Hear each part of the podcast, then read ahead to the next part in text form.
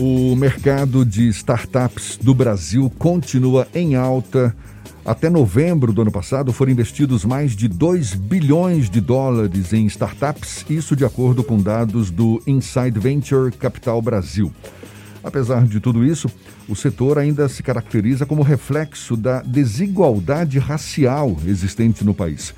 Isso porque é constituído majoritariamente por pessoas brancas. Neste Dia Nacional de Denúncia contra o Racismo e que também marca a data da abolição da escravatura no Brasil, quais são os desafios, principalmente do afroempreendedor soteropolitano, para se manter nesse mercado? Pois a gente conversa agora com o afroempreendedor que compõe a equipe de uma startup baiana formada apenas por negros, startup essa que recebeu o selo de diversidade étnico-racial da Prefeitura de Salvador, Atila Lage. Seja bem-vindo. Bom dia, Atila. Bom dia, Jefferson. Bom dia, Fernando. Bom dia a todos, a todas e a todos que estão nos ouvindo. Primeiro, agradecer o convite de falar nessa data tão simbólica, hoje, 13 de maio. Prazer todo nosso, seja bem-vindo.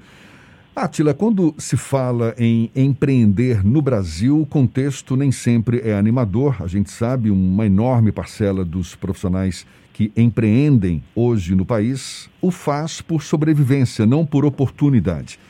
Como é que você avalia esse contexto e como é que está sendo para você essa experiência de ser um afroempreendedor aqui na capital baiana? Bom, esse é, é um bom questionamento, Jefferson. É, a gente vê dentro dos eventos, cenários que a gente participa, dentro desse nicho de empreendedorismo, de startups, que a grande maioria tem a, o empreendedorismo quanto oportunidade, mas infelizmente, quanto trata-se da população negra, de movimentos de pessoas negras, a gente vê que esse movimento do empreendedorismo acaba sendo por uma necessidade, não uma oportunidade como outras pessoas. Então, tem essa, essa diferença de social e cultural e acaba impactando bastante lá na frente quando a gente vê quais são as startups, quais são as empresas que estão é, incluindo a cada, cada nicho, a cada pessoa dentro desse ramo. Pois é, você está à frente de uma startup que recebeu o selo de diversidade étnico-racial da Prefeitura de Salvador. Qual é o diferencial de vocês uh, como empreendedores, não como mera sobrevivência, mas como alguém que está ali buscando uma nova oportunidade? Pronto. Nosso principal diferencial, acredito que quando essa parte do empreendedorismo é formado por pessoas negras, nós temos alguns atravessamentos, algumas vivências que acabam diferenciando de outras pessoas que não tiveram essa mesma experiência. Então, isso reflete também no público que vamos atingir. Por exemplo, hoje na Dix a gente tem um público, um direcionamento voltado também para os profissionais que realizam o serviço de, de tarefa doméstica. Então não é só a intermediação por si, a gente tem todo o cuidado, porque a gente sabe quanto isso atinge a população negra, quanto a maioria dessas pessoas são mulheres negras periféricas.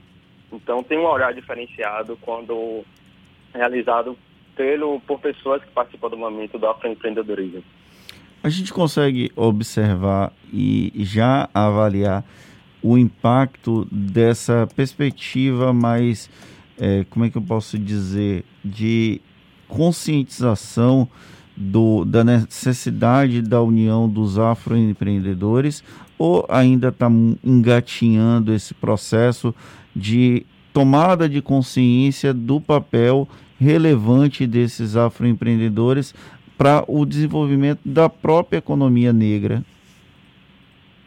Perfeito, perfeito. A, a B Startups, que é a Associação Brasileira de Startups, ela fez um levantamento entre 2015 e 2019 e o número de startups quase triplicou nesses quatro anos. Porém, a quantidade de pessoas negras dentro desse contexto, desse nicho e ecossistema de startups ainda é muito baixo. Então, temos aí 30 e poucos por cento que são de pessoas negras. É, então acaba, acaba sendo um ponto que a gente vê que acaba tendo uma divergência dentro desse. acaba tendo uma divergência dentro desse, desse ramo. É, então tem um impacto sim lá no final, lá no começo, toda a trajetória em si da startup, ela tem um, impacto diferenciado. A gente consegue perceber quais são as principais diferenças nesse sentido. Você acredita que aos poucos essa, esse mercado começa a ser tomado por afroempreendedores que começam a ocupar um espaço que sempre lhes coube, mas que de alguma forma o racismo estrutural acabou atrapalhando? Com certeza, com certeza. Hoje existem iniciativas, a gente ainda está caminhando a passos lentos, acredito, mas as iniciativas elas estão acontecendo. Temos aí a Vale Dendê, que é uma, uma empresa formada aqui em Salvador, inclusive, que está aí conquistando o Brasil, o Nordeste e o mundo inteiro. É, então tem algumas iniciativas como a Inventivos, por exemplo, que elas estão abraçando mais essas causas. A gente está começando a criar mais consciência do, do contexto que, que estamos inseridos. Então, ainda estamos em passo lento, mas a, a evolução está acontecendo. Então é importante a gente perceber que as pessoas elas também estão esperando por essas oportunidades. A gente vê que tem muitas pessoas criativas, muitos projetos criativos, mas nem sempre o espaço que elas conseguem ter é o mesmo que outras pessoas com outras características, outros perfis conseguem ter. Átila, como fazer para que um afroempreendedor ou o afroempreendedorismo não seja uma economia separada, mas sim uma economia inclusiva, por mais desafiador que seja isso? Perfeita pergunta, Jefferson. É, esse é um desafio muito grande. É, quando a gente se depara justamente nesses dados que eu trouxe da Startups, é, mas eu acredito e eu vejo que o caminho é esse, que seria justamente colocar pontos que também falem sobre os nossos interesses, pontos que também sejam rele relevantes para a gente. Então, a gente tem uma, uma, maioria de pessoas negras que não empreendem por oportunidade, mas sim por necessidade. Então, cabe aos, às pessoas que organizam esses eventos, esses espaços, pensarem também que as pessoas negras elas têm outras vivências em relação ao empreendedorismo. Às vezes o empreendedorismo surge como uma real necessidade de sobrevivência. Então, pensar também como é que outras pessoas, principalmente o público negro, se inserem nesse evento e não colocar algo como se fosse um padrão empreender enquanto oportunidade, mas algo mais inclusivo para todos. Tá certo. E todas, claro. Muito legal. Parabéns. E olhe, Sucesso para você. Muito obrigado pela sua participação obrigado, aqui conosco.